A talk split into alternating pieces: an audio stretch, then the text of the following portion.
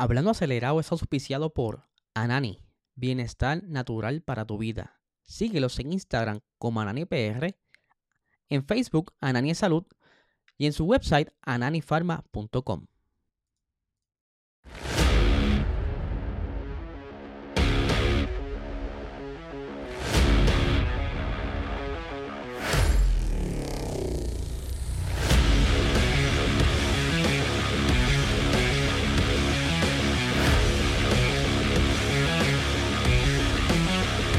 Saludos amigos fiebre, bienvenidos a todos a otra edición más de Hablando Acelerable. Habla Eliezer, espero que se encuentren bien. Ya hoy es miércoles, de camino el fin de semana para descansar, entre comillas, un poquito. Así que les doy un saludo a todas las personas que están viendo este contenido, ya sea en vivo o eh, luego en repetido. Y como siempre, un saludo a mis auspiciadores. Anani, si estás buscando bajar los niveles de estrés, ansiedad, dolores musculares, busca estos productos de alta calidad en tu dispensario más cercano. Síguelos en Instagram como Anani PR y en Facebook Anani Salud. Y eh, les recuerdo que tenemos sorteo nuevo, sí señor. Eh, auspiciado por el 100 Otero. Si tú quieres ganarte una combinación de tu polito y tu gorra de tu equipo favorito de la Fórmula 1, simple y sencillo. Tienes que comentar y suscribirte en este canal para que entonces puedas participar de este sorteo. El ganador estaremos anunciándolo a final de este mes, así que tienes tiempo para participar de este gran sorteito, bien chévere. Este será el cierre de año, ya estaremos preparando otros sorteitos más, así que es bien fácil para participar. Eh, comenta y te suscribes a este canal y así entonces, mira, de ahí escogemos los nombres y lo anunciamos, así que ya lo sabe. Vamos a arrancar porque hay un par de noticias bien interesantes. Saluditos por ahí, toda esa gente que se está conectando. Eh, entre esas noticias quiero arrancar con la Fórmula E. No muchos le gusta, eh, pero ahí tiene su sector y está creciendo el, el los espectadores y los fanaticados está creciendo bastante y que ellos están roncando verdad como siempre con la cantidad de adelantamientos que tienen en cada carrera qué sucede ya ellos se están preparando de cara a la siguiente generación de monoplaza. Este monoplaza que están viendo en pantalla es la generación 3 y la generación 4 debiera estar llegando entre 2025 y 2026 cuando comiencen a trabajar, perdón, 2026 y 2027 que ya se están cuadrando un par de cosas, entre ellas, eh, bien recuerdan que recientemente Bridgestone había eh, solicitado para ser suplidor exclusivo de la Fórmula 1. Eh, la Fórmula 1 decidió no escogerlos a ellos, quedarse con Pirelli, pero eh, noticia de las noticias, ellos hicieron un acuerdo entonces para brincar a la Fórmula E eh, solamente por las temporadas 2026-2027. que más o menos para la misma termina su acuerdo cuando termina el acuerdo Pirelli con la Fórmula 1 así que vamos a ver si es quizás esto una carta de presentación para ver cómo se comportan eh, los neumáticos en la Fórmula E, que por cierto, para ese entonces incluirán otro compuesto. La primera vez que trae esto la Fórmula E, casi siempre ha trabajado con un solo compuesto y estaría llegando este otro compuesto eh, que pudiera soportar más niveles de, lluvia. Eh, en adición, por encimita de lo que se espera que pudiera estar llegando para la Fórmula E en esa generación 4, es que también van a aumentar el tamaño del monoplaza, eh, aumentarán en peso aproximadamente unos 76 kilos. Otra cosita es que eh, Spark Racing Technology va a seguir suministrando lo que es el chasis. Podium Advanced Technology va a estar a cargo de suministrar la batería para esta nueva generación. Entre otras cositas, ¿verdad? Que ya eh, mientras vaya surgiendo más información sobre este nuevo diseño, le estaré compartiendo aquí con ustedes, pero para que vean, aquí hay dos noticias en una, como quien dice, porque nos, nos enteramos de más o menos cómo será esa nueva generación de la Fórmula E, como también a ver qué tal eh, Bridgestone trabaja con su, su neumáticos acá en la Fórmula E, a ver si eso le sirve entonces de referencia para poder presentar un mejor caso a la, a la FIA y entrar a la Fórmula 1 eh, tan pronto Pirelli termine. Y continuando hablando de gomas, porque eh, en la Fórmula E, pues quien se retiraría entonces sería Hancock, quien había sido suplidor de gomas de la Fórmula E por mucho tiempo, para entonces brincar a la, al Mundial de Rallys, que en este entonces acá eh, Pirelli ha estado siendo suplidor exclusivo de los rallies, pero para la misma fecha, 2026-2027, Hancock, entonces, al dejar la Fórmula E, brincará acá los rallies. Ahora sí, hay que ver eh, cómo entonces pues, Hancock puede sobrevivir ahí. Hancock tiene también otras categorías por ahí que, que continúan siendo su suplido, pues, así que cosas vienen nuevas en cuestión de, suplidos de neumáticos para los siguientes años. Seguiremos pendientes de todo esto y les, les, traeremos cualquier novedad como siempre. Ahora bien, ustedes saben que tanto la Fórmula 1 como el, lo que es el grupo importante, el Consejo de Motores del Mundo, se estuvo reuniendo hace poco para hablar de ciertos temas bien interesantes, ¿verdad? Para ver de qué manera pueden seguir mejorando el deporte. Eh, no solamente hablaron de Fórmula 1, también hablaron de rally, también hablaron de la Fórmula E, que por supuesto quizás de aquí que salieron todos esos cambios que les acabo de hablar. Hablaron de la WEC, pero hay unos temas bien peculiares que estuvieron hablando de la Fórmula 1 porque van a haber ciertos cambios eh, para la temporada 2024 que esperan que ya próximamente den más detalles, a, abunden más sobre cada uno de estos puntos que les voy a traer. Primero, eh, la, la, previsión en el reglamento técnico de instalar una pala de refrigeración en condiciones de calor extremo. Una pala quiere decir un túnel o algún tipo de canal ayuda entonces a los pilotos mantenerse eh, un poquito más frescos en carreras cuando haya mucho calor. Ya esto le habíamos dado un adelanto hace unos episodios atrás, pero aquí lo recalca nuevamente. Dice aquí, la limitación del número y la masa de ciertos componentes metálicos en el suelo de los monoplazas que se han identificado como un riesgo para la seguridad en caso de que se desprendan de un monoplaza. ¿A qué se refieren con esto? Hemos visto que en algunos, eh, algunas escuderías están utilizando ciertos fragmentos de metal en la parte de los bordes del suelo. Eh, que esto en algún toque que tenga con algún eh, piloto en pista pudiera ser un proyectil y hacerle daño a otro piloto o a un monoplaza, ¿verdad? Que lo, haya, eh, lo haga que se retire de la carrera. Otra cosita por aquí eh, cambio en el protocolo previo a las carreras. Se reduce el tiempo de poder estar en la parrilla antes de un gran premio de 50 a 40 minutos. Otras cositas que están saliendo por aquí, que esto es bien importante. El requisito de dejar de trabajar con los monoplazas que salgan desde, desde el pit lane en una carrera por alguna sanción la FIA ha observado que actualmente no existe ningún reglamento que describa el procedimiento que debe seguir el personal y el equipo relacionado con los monoplazas que salen desde el pit lane.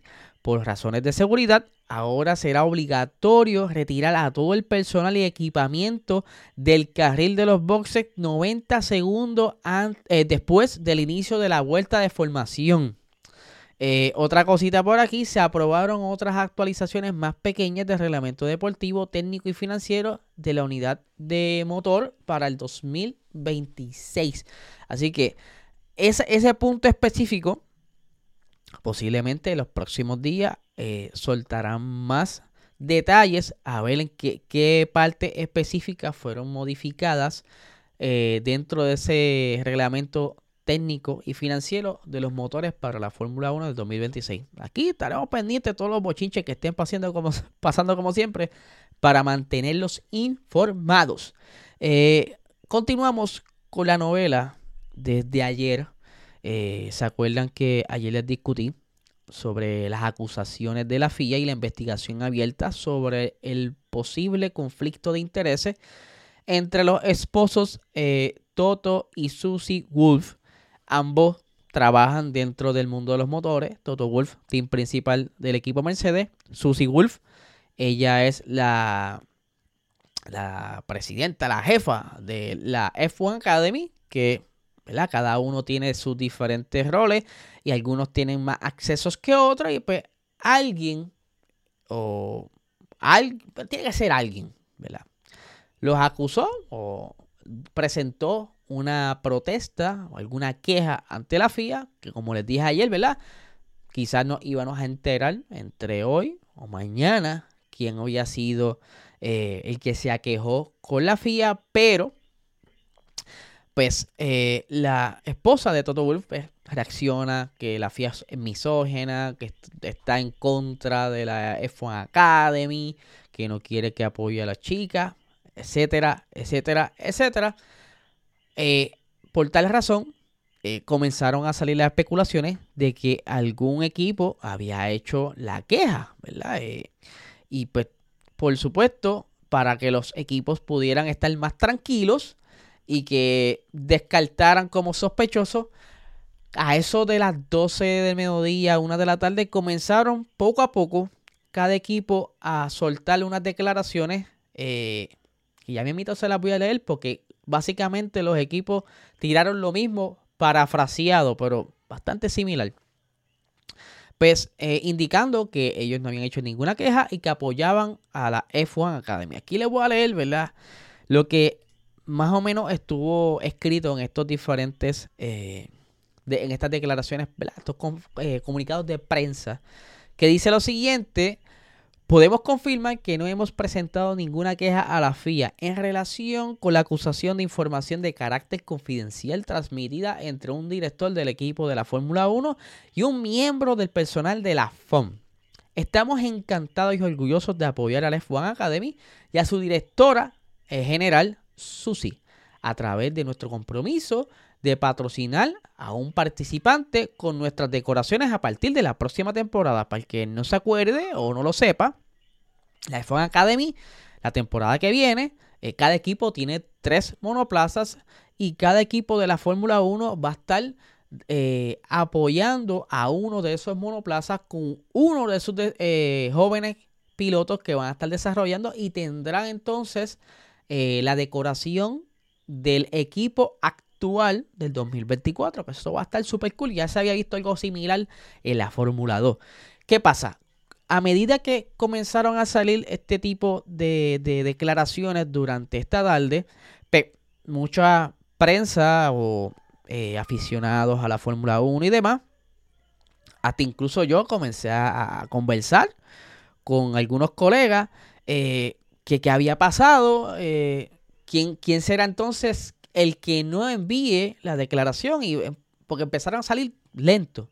Primero, si no me equivoco, fue Haas, luego fue Williams, luego fue McLaren y no, no, no salía Red Bull. Y yo, wow, ¿será entonces que Red Bull habrá hecho alguna eh, presentación ante la FIA? Porque quizá se enteraron de que en efecto había alguna filtración de información, más ellos habían sido víctimas, entre comillas, de una filtración de información durante el 2021.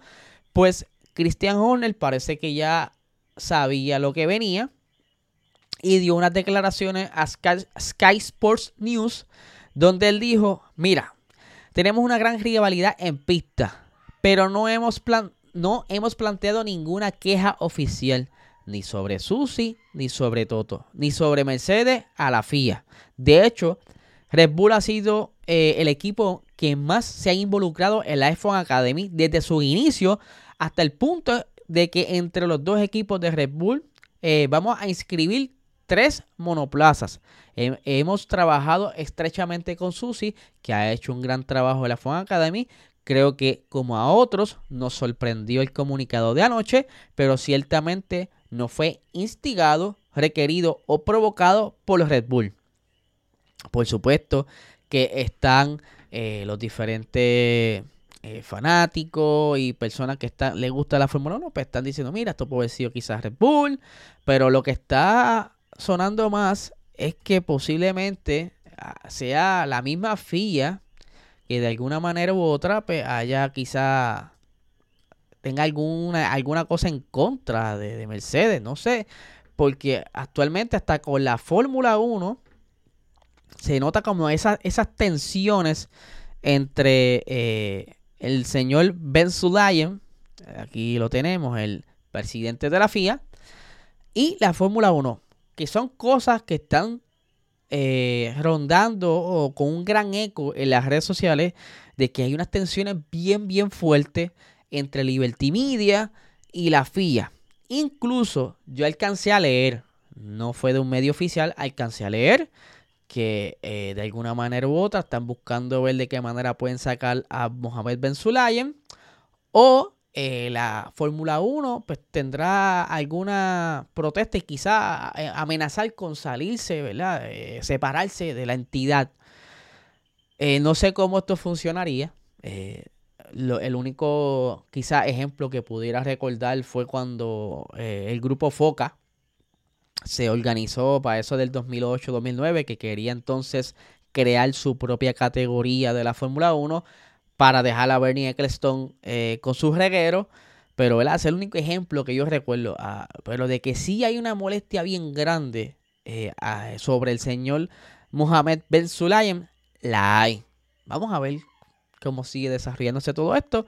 Como siempre les digo, les mantendré informados. Y ahora quiero hablar un poquito de Ferrari.